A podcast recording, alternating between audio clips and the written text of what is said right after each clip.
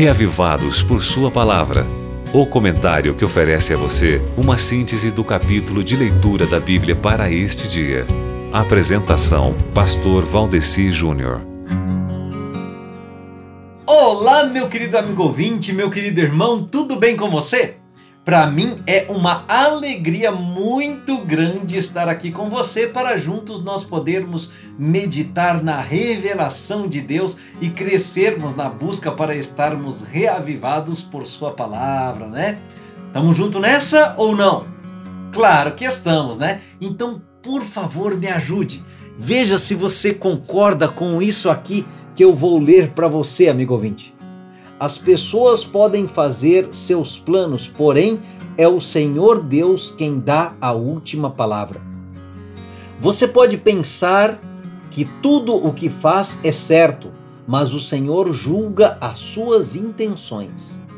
Peça a Deus que abençoe os seus planos e eles darão certo. O Senhor fez tudo para certos fins, e o fim dos maus é a desgraça.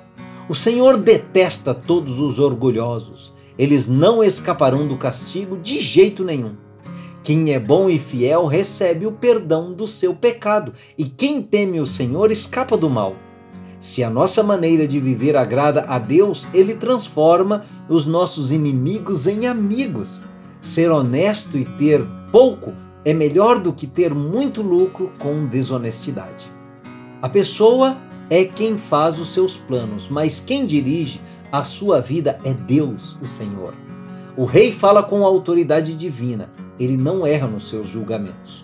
O Senhor fez os pesos e as medidas, por isso quer que sejam usados com honestidade. Os reis não toleram o mal, porque o que torna forte um governo é a justiça.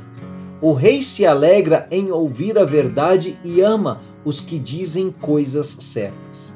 Quando o rei fica com raiva, há perigo de morte, mas o sábio o acalma. Você gostou disso que eu li até agora? Então, faça a sua leitura em Provérbios capítulo 16 que o seu proveito será muito maior, ok? E assim, amigo, vamos crescendo juntos na busca para estarmos cada vez mais reavivados e reformados pela palavra do Senhor, amém? Glórias a Ele por isso. Fica com Deus e que Ele ilumine a sua vida. Você ouviu Reavivados por Sua Palavra com o pastor Valdeci Júnior.